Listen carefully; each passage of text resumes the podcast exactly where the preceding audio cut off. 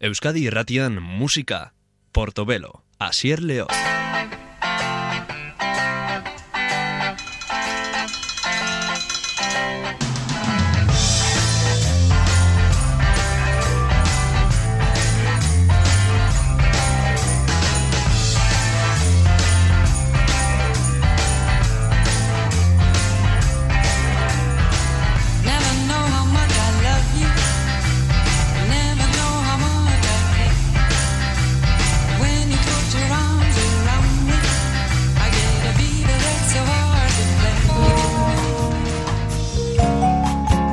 Laurogeiko amarkadara egingo dugu mila bederatzen eta laurogeita zeian atera zuen Smith Ruins taldeak bere Specially for You izeneko disko hau.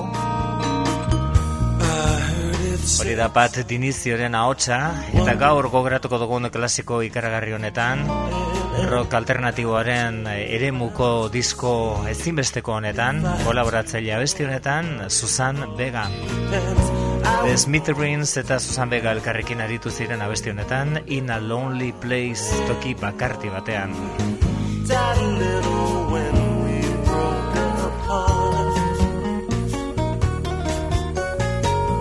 Yesterday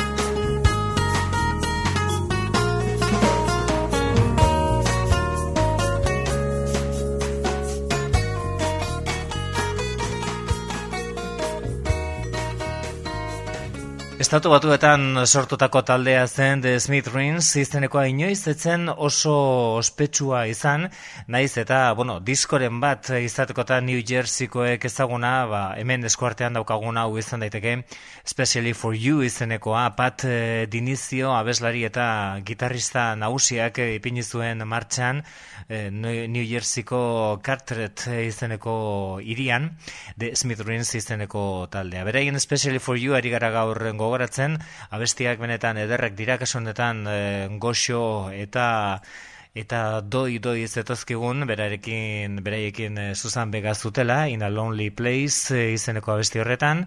Orain diskoa dotoresko zabaltzen zuen abestia gogoratuko dugu. Strangers When We Meet abestia bikaina baina batez ere erreparatzeko modukoak dira koroak kazpiko ahotsak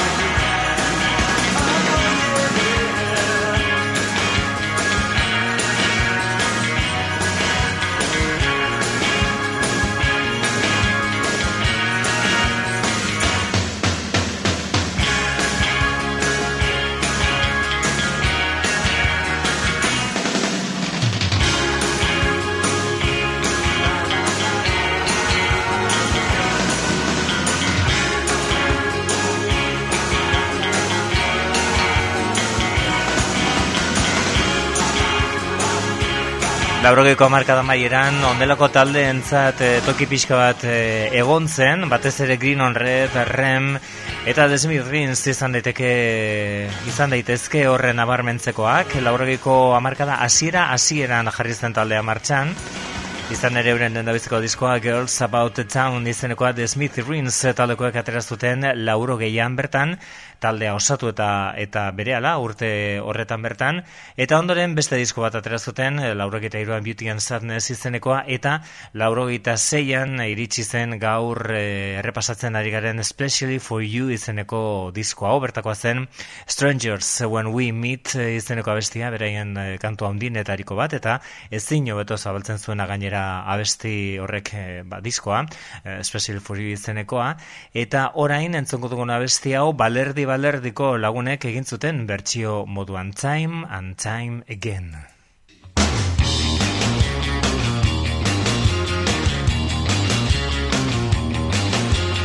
I've tried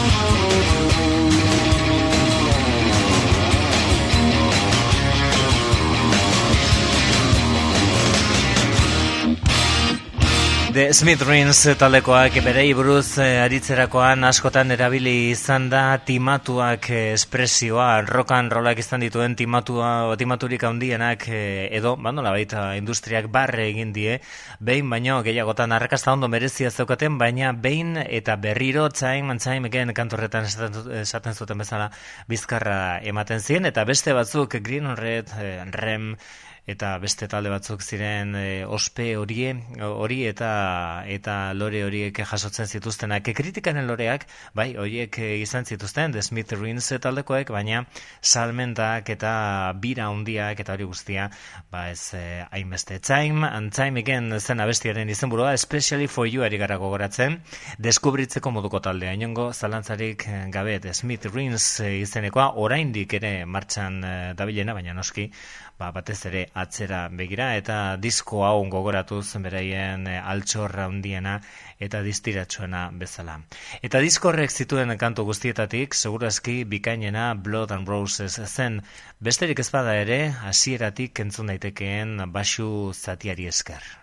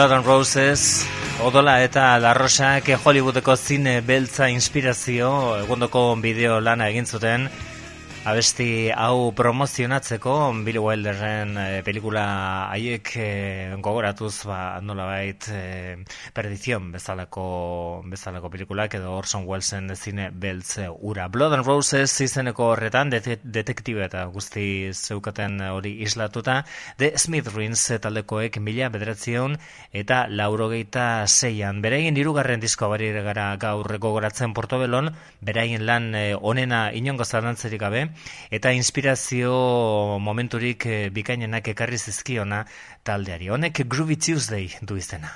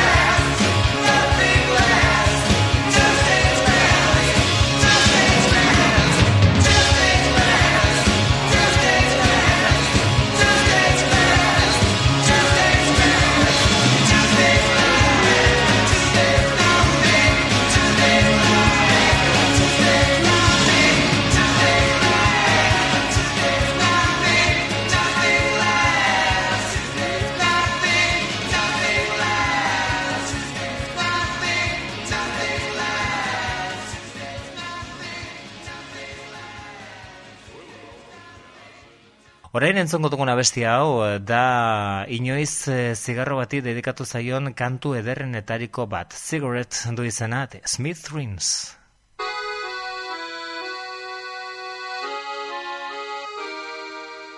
Smoked my last cigarette, in bed for a while. Thought of your face and that brought me a smile. Wanted another one, fell back asleep instead. Woke and found you sitting there on the bed. Cigarette, cigarette, burning up time. Cigarette, cigarette, watch the smoke climb. Cigarette, cigarette, wasting away. Just like this cigarette, our time is running down. Only one hour till you're leaving this town. Went to the corner store, bought us another pack, held my arm round you as we headed back. I tried to change your mind, didn't want you to go. I want you more, it seems, than you could ever know. Cigarette, cigarette, burning up time. Cigarette, cigarette, watch the smoke climb. Cigarette, cigarette, wasting away. Just like this cigarette, our time is running down.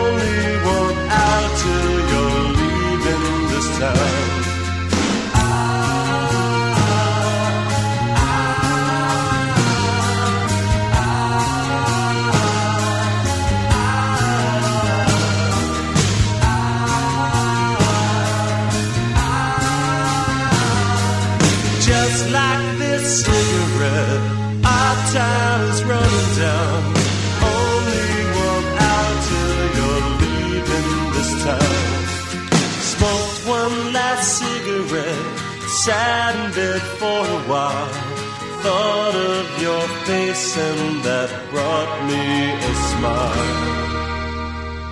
Azkeneko zigarroa erretzearen kontori beti simbolismoa handiz betea, The Smith Rings taldekoek bere ere mora eraman dute, abesti horretan ziguret izenekoa.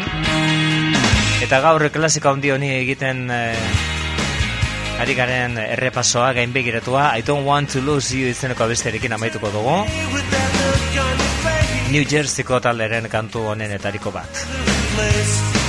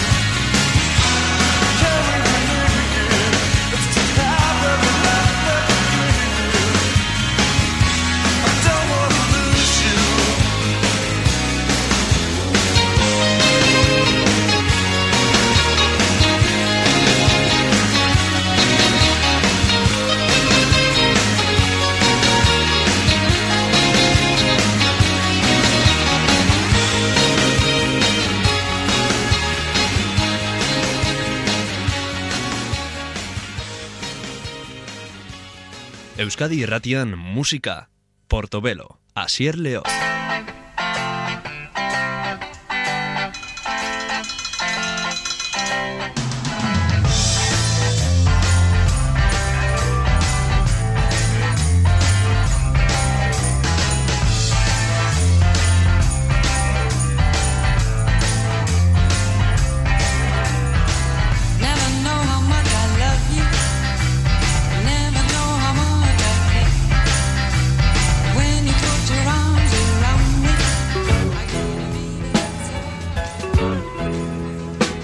gaur soul lapur bat gure bigarren atala zabaltzerakoan, mila bedretzen eta laurogeita batean, onela sartu zen amarka da horretan, bereztetzena beraiena, The Rolling Stones taldekoa kirurogeikoan, izugarrizko arrakasta izan ondoren, kirurogeita marrekoan baita, laurogeikoan gauzak zailak izango ziren, eta bazekiten, baina onela eman zioten hasiera marka da horri, txatzu iu izeneko diskoari gara gaur gogoratzen gure klasikoen saioan, edo atalean. No Use in Crying, ez du ez zertarako balio negarregiteak.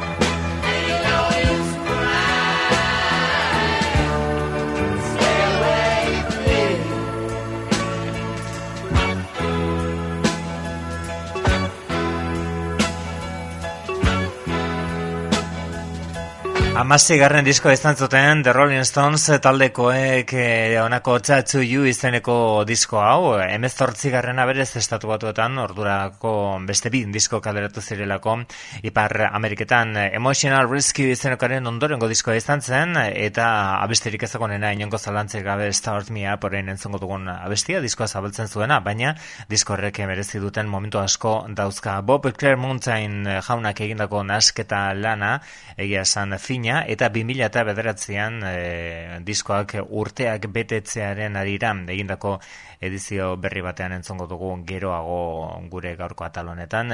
You izeneko diskoa hori zen, No Using Crying izeneko bestia, esan eta iragarri bezala diskoa zabaltzez gain benetan ezaguna egin zuen kantua Start Me Up.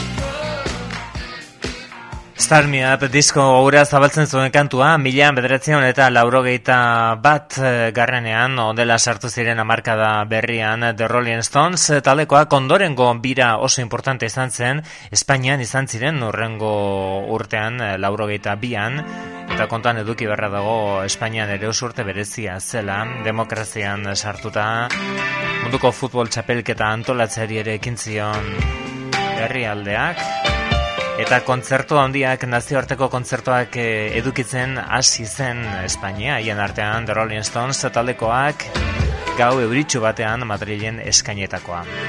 Diskonetako kanto handienetariko bat, lagun baten zain Waiting on a Friend.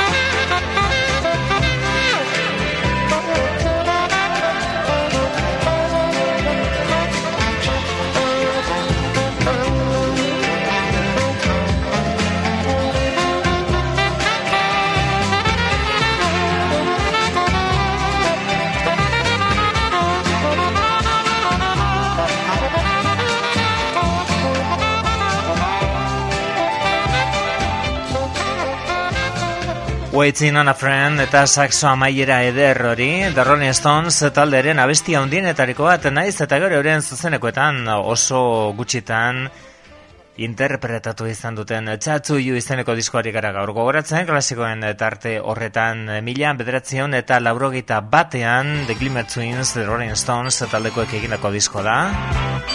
Blues ginoan oren honetan beti gogoko izaten duten ere horretan Black Limousine.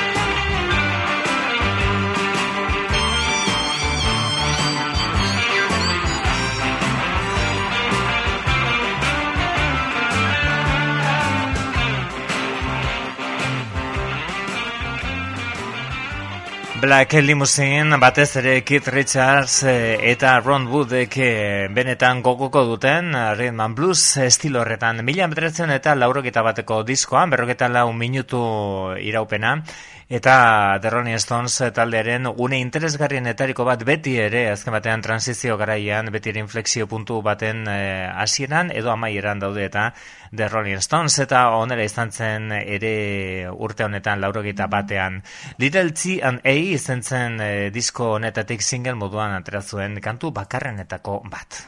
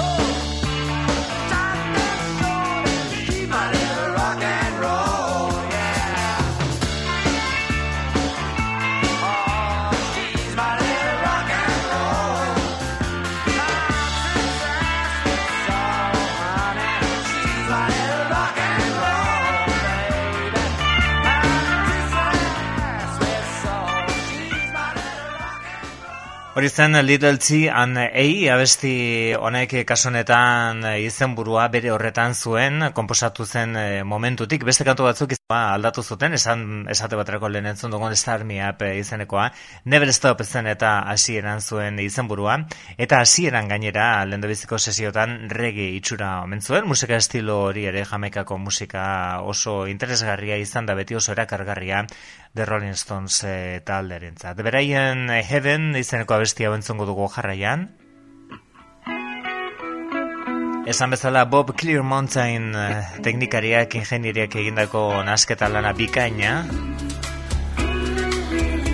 Diskonen mesederako oraindik ere zaharkitu ematen ez duen diskoa, naiz eta noski bertako abestiak, klasiko biribilak diren goitik behera ezagutzen ditugun kantu horietakoak, eta klasiko ukita dute horregatik, baina zain beste soinuaren gatik. Txatzu izeneko diskorretan, Mick Jaggeren falsetea, Heaven.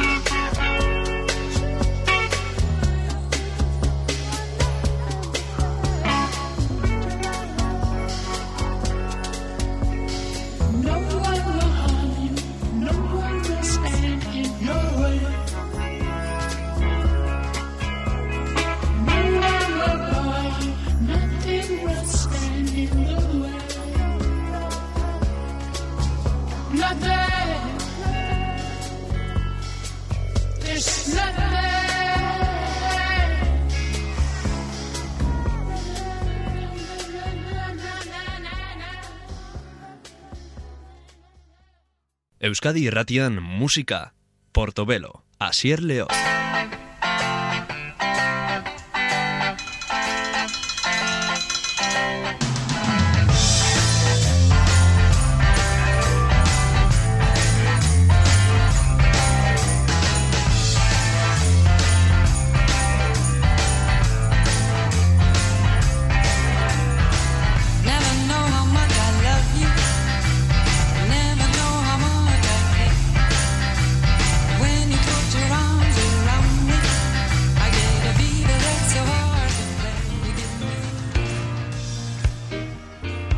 Bueno, bat dagoeneko gauza jakina da, Fleetwood Mac taldea itzultzeko talde gutxi falta dira, bueno, ba, Fleetwood Mac ere bueltan izango ditugu. Jakin, eh, hori badakigu, baina ez dakigu Stevie Nicks bertan eh, izango ote den Fleetwood Mac taldearen itzulera horretan. Berak ere ez du argitu, baina aitzaki ematen digu kontu honek, aspaldiko disko honi heltzeko Stevie Nicksen lehen dabizeko bakarkako diskoari Bela Dona, bila bederatzen eta laurogeita batean argiteratua.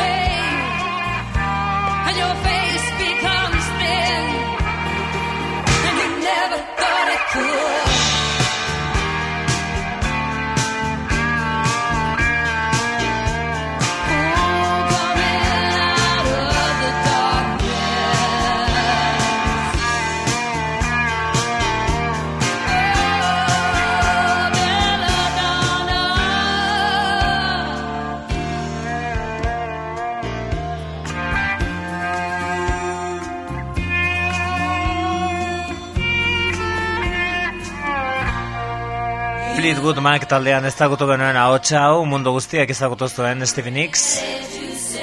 Talde horren eh, argumentu garrantzitsuenetariko bat izan zen beti.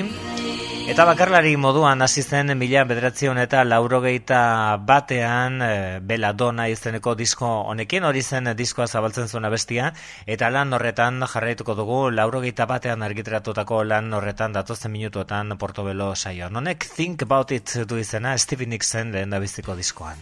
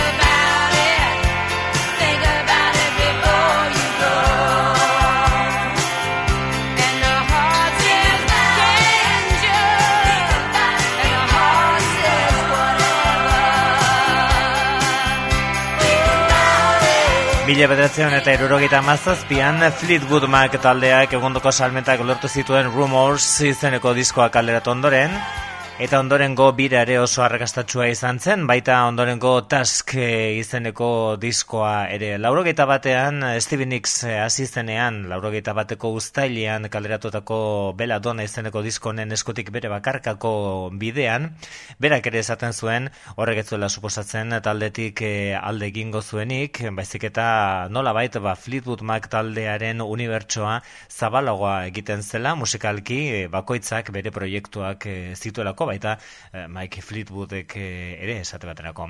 Hori zen Stevie Nicks eta Think About It izeneko kantua, hor, eh, eta kontuan eduki beharra dago laurogeita batean gaudela, momentu horretan oso oso erreferentean bihur- bihurtzen ari zen, edo erreferentea, bueno, ba, bintzat, komposagintzan, eh, bintzat, komposaketetan, e, begirune handia jasotzen zuen Roy Bitan, e, Springsteenen E Street Band taldeko pianista izan zen e, kantua komposatu zuena Stephen Nicks, Stevie Nicksekin batera, Think About It izeneko hori, eta esan bezala kontuan eduki behar da laurogeita bat urtea zela, Springsteenen The River izeneko disko famatuaren ondorengoa.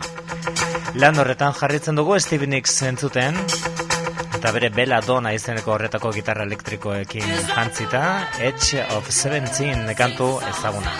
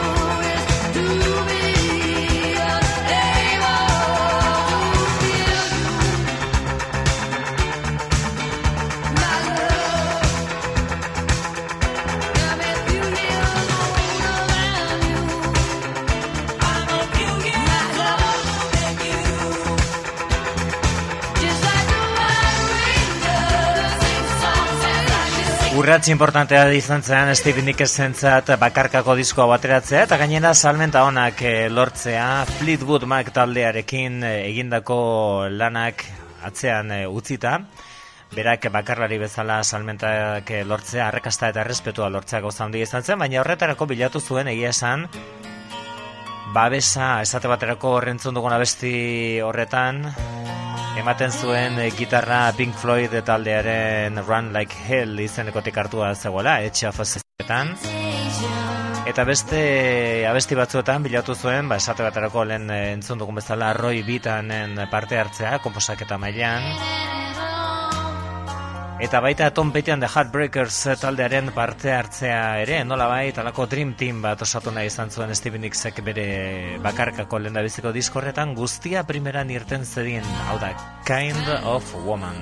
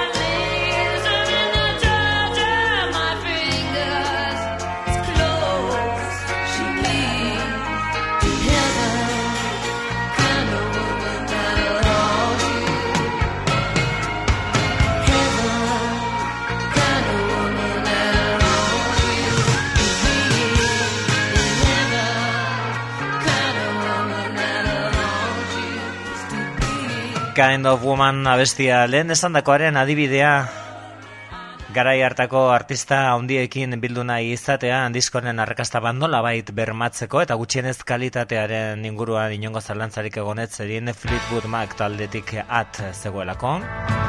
Tom Petty and the Heartbreakers parte hartzaile Steven Dixon lehen diskoan Stop Dragging My Heart Around.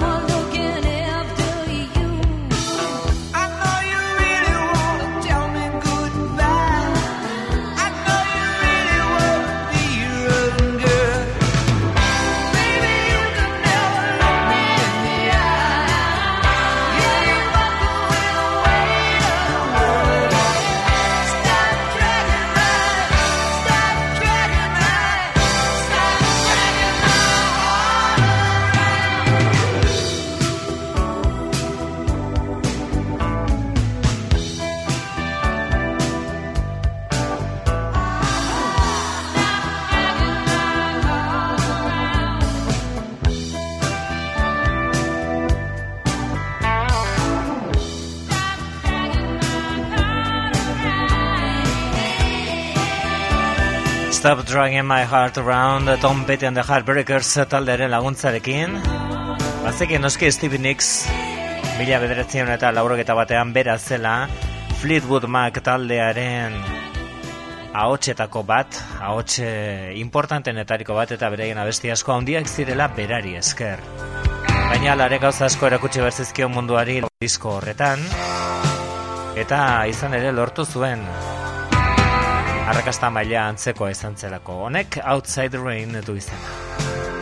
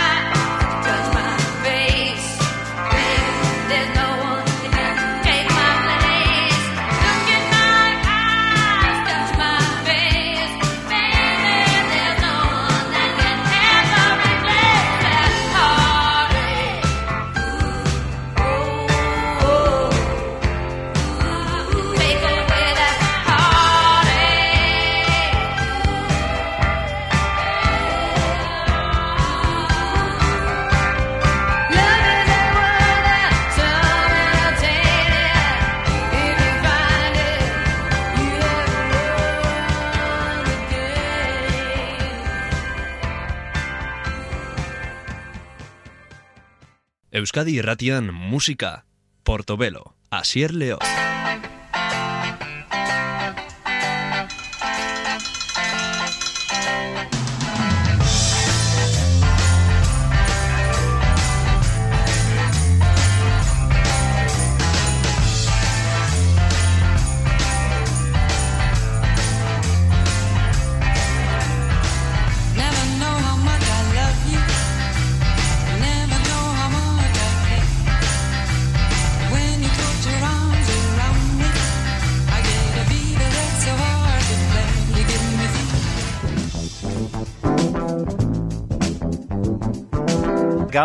Artista handi bat izango dugu entzungai izaten ari gara dagoeneko entzungai bere izena Steve Haraway Morris. Gaur Steve Wonder entzungo dugu. Mila bederatzen eta irurogeta mairuan kaleratutako Inner Visions eh, diskoa. Grammy sariak eh, lortzeaz gain, mundu guztiaren begirunea ondo irabazita daukan diskoa da hau, eta lehen da biziko diskoa non norbaitek, artista batek, musika tresna guztiak jotzen zituen eta produkzioa ere bere kargu hartzen zuen. Steve Wonder, mila bederatzen eta irurogeta mairuan hau da Too High. You are bullet that sky. She's a girl in a dream. She's a four-eyed cartoon monster on the TV screen. She takes another puff and says it's a crazy scene. The red is green.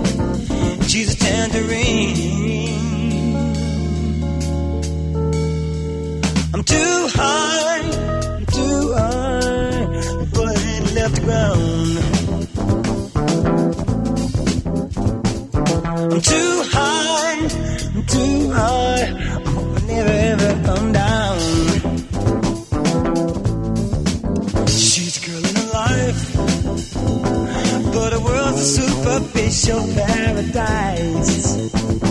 She had a chance to make it big more than once or twice, but no dice. She wasn't very nice.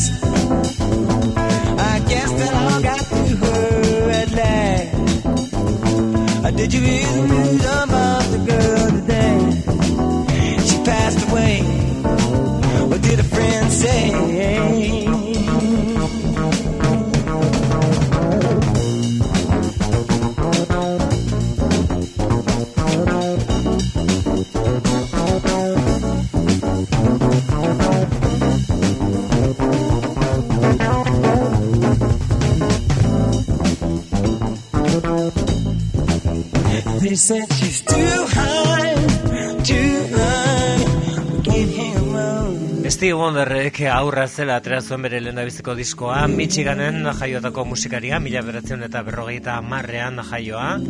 Bueno, ba... Badakiztunez, e, itxu jaio zen, erretinan arazo bat izan zuelako, bueno, ez zelako bere gaixotasunak erretinari egin zion zuzenean, eta ez zituen eh, garatu, ez zituen desarrollatu. Baina musikan hasi zen oso oso gaztetandik, oso oso txikitatik eta bueno, ba, aurre prodigio esaten den horietako bat izan zen onerako eta txarrerako, baina bere kasuan Little Stevie onela esaten zioten eta izarra bihurtu zen eta Motown zigiluak begia botazion eta egia esan kasu honetan eta agian ez Michael Jacksonen kasuan guztia positibo izan zen eh, lehendabiziko urte horietan. Entzuten ari garena mila bederatzen eta irurogeta mairuan kalderatu zuen, eta hau da bere aldarkapen sozial eh, handienetariko bat, Living for the City, Stevie Wonder. Living just enough, just enough for the city.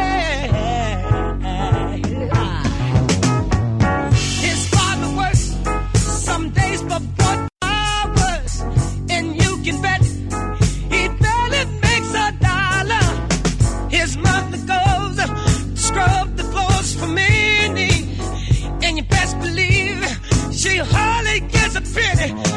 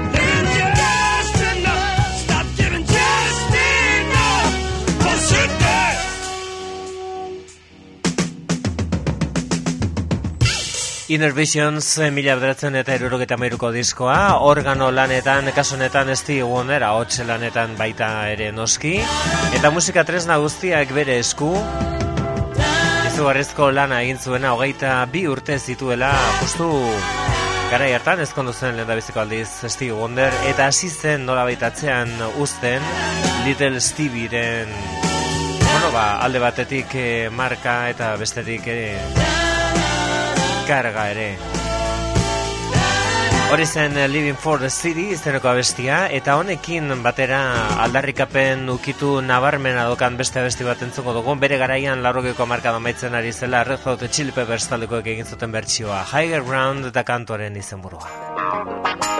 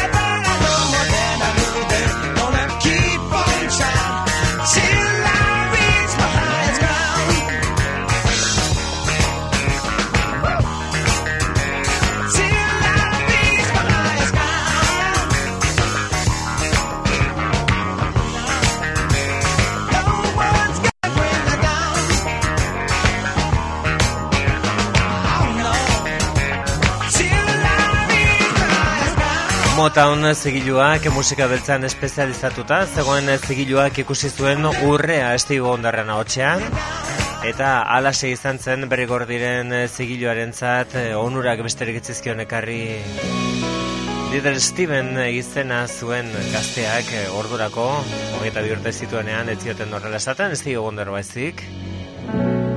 Eta Inner Visions izeneko disko horretan eh, izan zen tarterik, maitasun kantu ez dientzat ere, All in Love is Fair izeneko esate baterako.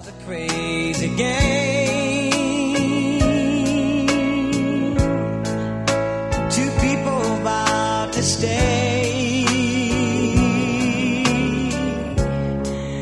in love as one, they say.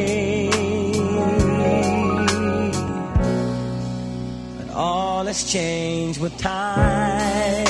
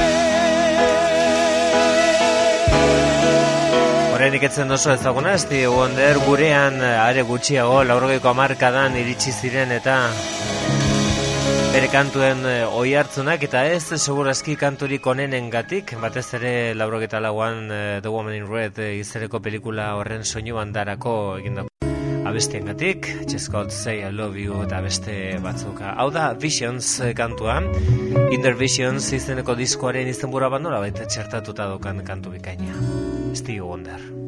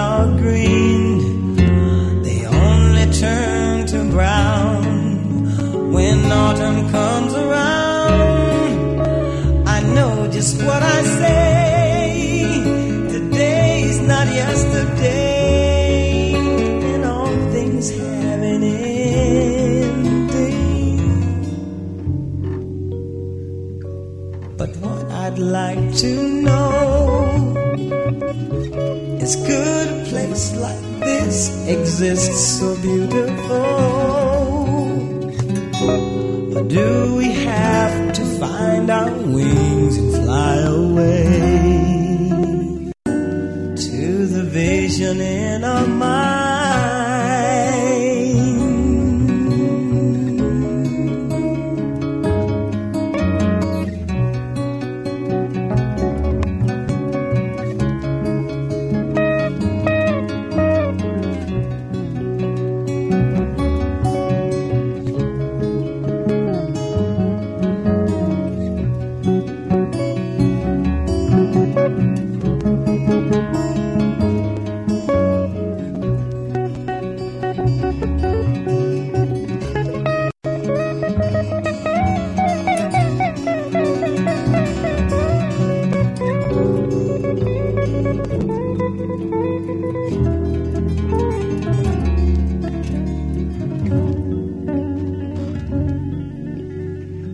Tarteka jazz kontuetan sartzen zen Steve Wonder mamitsua benetan instrumentalki diskoa hau Visions izeneko bestian esate baterako. Bi Grammy sari irabazi zituen Inner Visions diskoak mila bederatzen eta irurogeita mairuan bata urteko diskorik onenarena eta bestea produkziorik onena musika klasikoa ez den eremuan. I know just what I say. Ahotsa ikaragarria eta ondoren eman behar zituenak bandola baita aurreratuz, ahots eh, hori zein tokitaraino iristeko gauza zen, azten zen erakusten Visions, in, Inner Visions izeneko disko honetan. Hori zen Visions eh, bere lan eh, bikain honetan, Steve Wonderren lan bikain honetan murgilduta jarretuko dugu urrengo minutuetan Don't You Worry About Thing izeneko abestiarekin.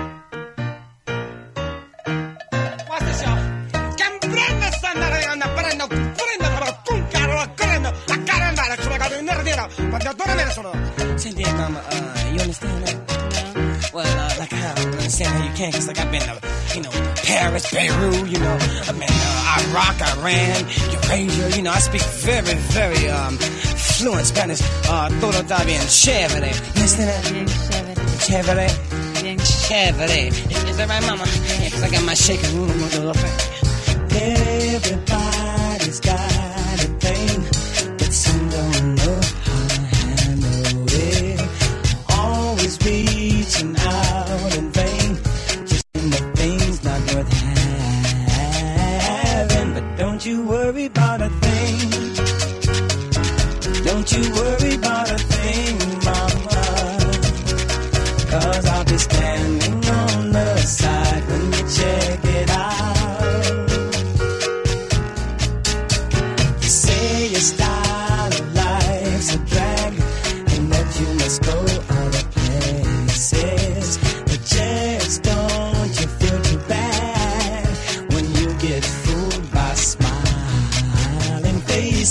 don't you worry about a thing.